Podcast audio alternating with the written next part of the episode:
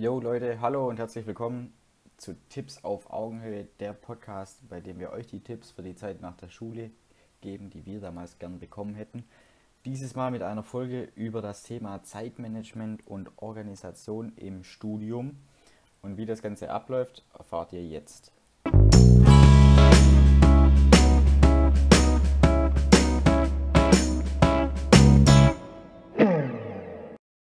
Ich bin heute wieder alleine. Fabi hat immer noch stark mit den Prüfungen zu kämpfen, deswegen übernehme ich das. Und genau dafür ist jetzt auch die Folge perfekt. Zeitmanagement und Organisation im Studium. Hätte er sich da besser darauf vorbereitet, könnte er jetzt natürlich auch an dem Podcast teilnehmen. Nein, Spaß beiseite. Aber Zeitmanagement und Organisation im Studium, das sind zwei sehr wichtige Wörter und Schlagpunkte, mit denen ihr euch auf jeden Fall beschäftigen müsst und wenn ihr das nicht im Griff habt, dann wird es mit dem Studium auch nur sehr schwer klappen. Ähm, die Voraussetzungen sind für eine erfolgreiche Zeitplanung einmal, dass du auch ausreichend informiert bist über die ganzen Aufgaben. Das heißt, du weißt ganz genau Bescheid, wann die Prüfungsphase ist, wann sind die Prüfungsanmeldungen, wann muss ich den Semesterbeitrag ähm, überweisen, wann muss ich mich für die Scheinklausuren anmelden, wie läuft das Studium allgemein ab, habe ich irgendwelche Pflichtabgaben, Hausaufgaben, Ihr müsst euch immer ein Stück weit mit dem Thema beschäftigen oder eben Kommilitonen fragen und alles, was sie sagen, dann, äh, sag ich mal, alles gleich aufschreiben und festhalten, dass ihr es nicht vergesst. Ihr müsst Prioritäten setzen, um die Zeitrichtung richtig einzuplanen und auch den Puffer bzw. Pausen, ähm, Pausen einplanen oder beziehungsweise nicht übersehen, dass ihr auch noch Platz für Freizeit und Erholung im Raum lasst und nicht nur studiert und dann irgendwann ein Burnout bekommt. Was sind jetzt unserer Meinung nach die besten Hilfsmittel dafür? Einmal, so wie ich das mache, ganz oldschool, einfach ein Tischkalender oder so ein Jahresplaner, wo ihr alle Termine aufschreibt. Mache ich von Studienanfang bis heute immer noch tagtäglich, wo ich einfach alles reinschreibe, ob ich jetzt meinen Arzttermin reinschreibe oder reinschreibe, wann Prüfungsanmeldung ist, Prüfungsvorbereitung, Sprechstunde, alles reinschreiben, dann habt ihr alles auf dem Schirm und ihr könnt es jeden Morgen, bevor ihr losgeht, nachlesen. Fabi ist ein großer Trello- bzw. App-Verfechter. Das heißt, Trello ist so ein mobiler ähm, Kalender mit einer großen Pinnwand. Das hat der Fabi auch alles schon mal erklärt bei den Top-Apps für Studenten. Einfach mal da reinhören, wenn ihr euch dafür weiter interessiert. Und wie gesagt, ob ihr jetzt in den Handkalender, Tischkalender oder in Trello eure Termine reinschreibt, ist egal. Hauptsache schreibt sie rein und am besten alles und übersichtlich. Denn ein gut gepflegter Kalender kann dir die Übersicht fürs Semester geben und dir eben auch einfach direkt und schnell zeigen, wo es denn zu Zeitkonflikten kommt und wo ihr dann vielleicht das ein oder andere absagen oder schieben müsst, weil es einfach organisatorisch und vom Zeitmanagement her nicht klappt. Unser erster Tipp für das Zeitmanagement und die Organisation im Studium lautet Prioritätensetzung. Das heißt, ihr müsst alle anstehenden Aufgaben irgendwie ein Stück weit ähm, einmal vor Augen haben. Das habt ihr jetzt ja, ihr schreibt euch das alles auf. Ähm, Im zweiten Schritt müsst ihr das priorisieren. Das heißt, ihr müsst es irgendwie mit Kriterien versehen, wie zum Beispiel A, B, C. Das heißt, was ist super wichtig, was müsst ihr ganz schnell machen und was ist jetzt, ja, ob ich das jetzt heute mache oder in zwei Wochen oder in drei Wochen, ist egal. Das heißt, ihr müsst da immer abschätzen zwischen dem Thema Wichtigkeit und Dringlichkeit. Als Beispiel, äh, muss ich jetzt meiner Oma helfen, den Garten umzugraben oder sollte ich jetzt lieber für meine Klausur lernen? Ganz klare Antwort, Klausur lernen. Aber wie gesagt, wenn ihr das priorisiert und nach der Dringlichkeit und Wichtigkeit unterscheidet, sollte das auch kein Problem sein. Der nächste Tipp heißt Zeitdiebe. Zeitdiebe gibt es im Alltag so viele, das ist unglaublich. Selber erfasst, verfasst man sich oder ertappt man sich da auch immer mal wieder, wie man einfach die Zeit sinnlos zubringt oder rumtrödelt. Speziell in der Klausurenphase oder wenn ihr eben ein enges Zeitfenster habt, weil ihr so viele Termine habt, Privat, Studium und Arbeit vielleicht noch, schaut drauf, dass ihr die Zeitdiebe möglichst schnell erkennt und auch verhindert. Das heißt, sei es verquatschen, telefonieren, E-Mails checken, WhatsApp, Facebook, Instagram, Snapchat, wie sie alle heißen, schaut, dass ihr das dann zur richtigen Zeit eben entsprechend reduziert. Ob ihr das danach, wenn ihr viel Zeit habt, wieder doppelt so intensiv betreibt, sei euch gegönnt. Aber schaut, dass ihr es eben in den engen Zeitphasen möglichst vermeidet.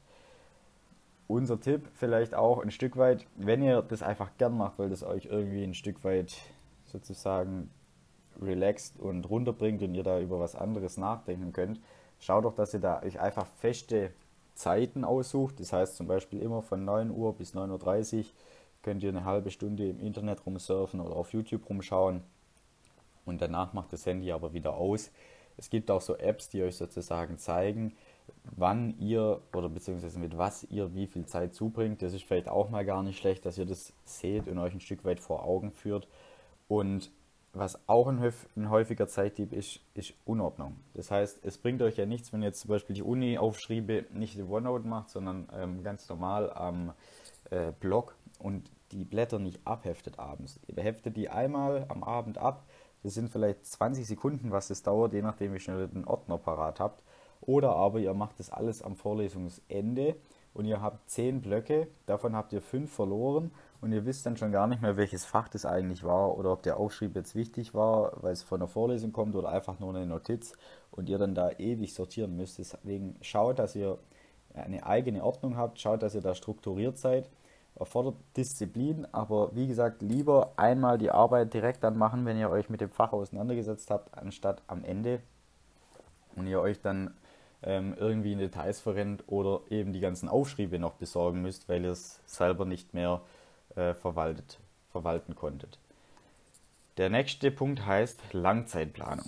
Das heißt, was immer super sinnvoll ist, wenn ihr sozusagen am Anfang vom Studium bzw. dann jedes Semester euch die Ziele aufschreibt. Das heißt, Ziel heißt einmal Rundreise Amerika, zweites Ziel heißt als Beispiel, ich möchte die Prüfung X, Y und Z schreiben und ich möchte noch ähm, die fünf Scheine bestehen, dass ich nächstes Semester die anderen Prüfungen schreiben kann. Wenn ihr euch das aufgeschrieben habt, schaut gleich nach, wann sind denn genau die ähm, Prüfungen und wann nicht, dass ihr eben wieder richtig planen könnt. Dann schaut, was sagen denn die anderen Leute über eurem Semester? Ist das eine schwierige Prüfung? Muss ich eine Woche lernen? Muss ich drei Wochen lernen? Wenn die Leute sagen, dass ihr nur eine Woche lernen müsst, dann verdoppelt es am besten einfach, dass ihr genug Puffer habt und euch nicht abhetzen müsst, weil ihr merkt, dass die Leute eigentlich keinen Plan hatten oder vielleicht die Prüfung auch ja, gar nicht bestanden haben, schaut da lieber, dass ihr auf der sicheren Seite seid und genug Zeit und Puffer einplant. Wenn ihr das dann alles immer gemacht habt, setzt am Ende wieder einen Haken hin, ist auch super für Selbstbewusstsein, wenn ihr seht, die Ziele habe ich mir gesetzt, die Ziele habe ich mir erreicht und genauso hat es funktioniert wie vorgestellt, ist super fürs Ego. Der nächste Punkt ist, arbeitet da immer von grob nach fein. Das heißt, wie jetzt schon am Beispiel von den Zielen gesagt, ihr setzt euch das Ziel, dass ihr die Prüfung besteht. Im nächsten Schritt schaut ihr, wann die Prüfung ist. Im nächsten Schritt schaut ihr, wie lange ihr dafür braucht. Und im nächsten Schritt guckt ihr, wie ihr sozusagen die Zeit einteilt. Das heißt, ich habe das wirklich immer so gemacht, dass ich dann ähm, geschaut habe, ein bis zwei Tage, worum geht es in dem Fach, was, was ist das Augenmerk, wie viele Altklausuren gibt es und habe mir dann wirklich höchst penibel in meinen Kalender aufgeschrieben, dass ich ähm, am Dienstag, dem 15. Juni ähm, 2020, die fünf Altklausuren rechnen möchte. Und wenn ich die dann, wenn ich mir das dann vorgenommen habe, die zu rechnen, und es war abends 22 Uhr und ich hatte noch eine offen, dann habe ich auch die fünfte noch gerechnet, einfach weil ich mir das vorgenommen habe. Und man braucht zwar die Disziplin, aber wie gesagt, wenn ihr das dann am Ende vom Tag anschaut, euren Kalender und ihr habt so viel reingeschrieben, was ihr lernen wolltet, und ihr habt alles gemacht und ihr habt es verstanden und ihr merkt, ihr kommt vorwärts, dann ist das auch einfach ein super Gefühl. Nichtsdestotrotz schaut aber auch, dass ihr Pausen einplant oder, sage ich mal, spaßige Punkte und nicht nur in, der, in dem Lernen versackt oder in der Prüfungsphase. Das heißt, ihr könnt euch ja ihr könnt ja auch vieles verbinden. Das heißt, es ist vielleicht nicht unbedingt ein Festival, Festivalbesuch mit dem Lernen, aber zum Beispiel Freunde treffen. Kommilitonen, die, schreibt die, gleichen, die schreiben die gleichen Prüfungen, dann lernt ihr einfach mit denen, sage ich mal, ein paar Stunden zusammen und quatscht doch ein bisschen, dann habt ihr das beides, sage ich mal, verbunden, habt Freunde getroffen und gelernt.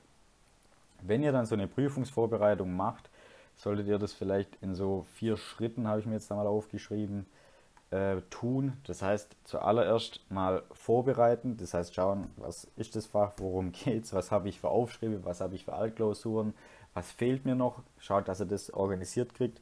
Im zweiten Schritt Aneignung des Stoffes, das heißt, ich habe das immer so gemacht, Ich habe mir angeschaut, was gibt es für Themenbereiche, habe mir versucht, es zu erklären, habe die Übungsaufgaben dazu gemacht und habe dann ganz am Ende sozusagen zur Selbstreflexion die ganzen Altklausuren gemacht. Ähm, Im nächsten Schritt könnt ihr das vertiefen. Das wäre jetzt bei mir das Beispiel gewesen mit Altklausuren und im letzten Schritt Überprüfung des Gelerntes, des Gelernten, also wäre dann mit Übungsaufgaben, Altklausuren oder wenn ihr mit Kommilitonen lernt. Es ist auch ganz oft ähm, sinnvoll, was ich daraus gelernt habe während dem Studium, wenn ihr, sage ich jetzt mal, von, mit, mit dem eigenen Wissen voraus seid, ihr seid top organisiert, das heißt, ihr seid in eurer Zeitplanung und ihr habt noch einen Puffer, beziehungsweise merkt, dass ihr es super könnt und es besser läuft als geplant. Ähm, es empfiehlt sich auch ganz oft, wenn ihr anderen Leuten das Gelernte erklärt. Das heißt, wenn ihr versucht, das, was ihr daheim oder in Übungsaufgaben anwendet, den anderen zu erklären und ihr dann ganz oft merkt, ob ihr das jetzt halt zufälligerweise richtig gerechnet habt als Beispiel, gut auswendig gelernt habt oder eigentlich keinen Plan davon habt und nur durch Zufall auf das Ergebnis gekommen seid. Das heißt, wenn ihr das anderen Leuten erklärt, bringt es für euch selber auch ganz viel. Deswegen, wie schon gesagt, wir sind große Fans von sogenannten Lerngruppen. Das heißt, dass ihr zusammen lernt, weil es einmal viel einfacher ist und ihr euch nicht alles selber beibringen müsst vom Thema, sondern ihr sozusagen als Team zusammenarbeitet. Der eine lernt Bereich A, der andere Bereich B und am Ende fügt ihr das alles zusammen und ihr habt sozusagen einen Experte pro Bereich, was natürlich die Aneignung vom Stoff sehr viel schneller macht. Und zum anderen macht es auch viel mehr Spaß als zu Hause sitzen. Das heißt, das Fazit von der Zeitplanung und Organisation im Studium lautet, schaut, dass ihr euch irgendwie einen Kalender besorgt, dass ihr dort alles reinschreibt, was ihr wollt, dass ihr dann immer euch Ziele setzt, dass ihr die Ziele von grob nach fein abarbeitet und sozusagen während dem Semester einen Zeitplan erstellt für Sachen, ähm, wie ihr die ganzen Prüfungen angehen wollt, wie ihr die bestehen wollt, wann ihr in Urlaub gehen wollt, dass ihr da einfach nicht in Konflikte kommt. Und wie gesagt, wenn ihr alle Datume oder Prüfungsdaten eingeschrieben habt und seht, dass es Überlappung, äh, Überlappungen gibt, weil ihr zum Beispiel zwei Klausuren am gleichen Tag habt und für beide jeweils zwei Wochen lernen müsst, aber es einfach nicht geht, dann kommt ihr eben wieder zu dem Entschluss, ihr müsst eine schieben. Ich sag mal, ist immer noch besser, das frühzeitig zu erkennen und dann vielleicht auch gar nicht anzumelden, anstatt anzumelden, dann die Frist zu versäumen und beide Prüfungen schreiben zu müssen und am Ende sogar keine zu bestehen. Wenn euch das Video gefallen hat, lasst ein Like da, Abo nicht vergessen und wenn ihr noch weitere Fragen habt zum Thema Zeitmanagement, Organisation oder sonstige Themen rund um das Studium oder Abi, ähm, gebt uns einfach Bescheid, stellt uns die Frage, wir versuchen sie so schnell wie möglich zu beantworten. Ansonsten macht's gut und bis bald.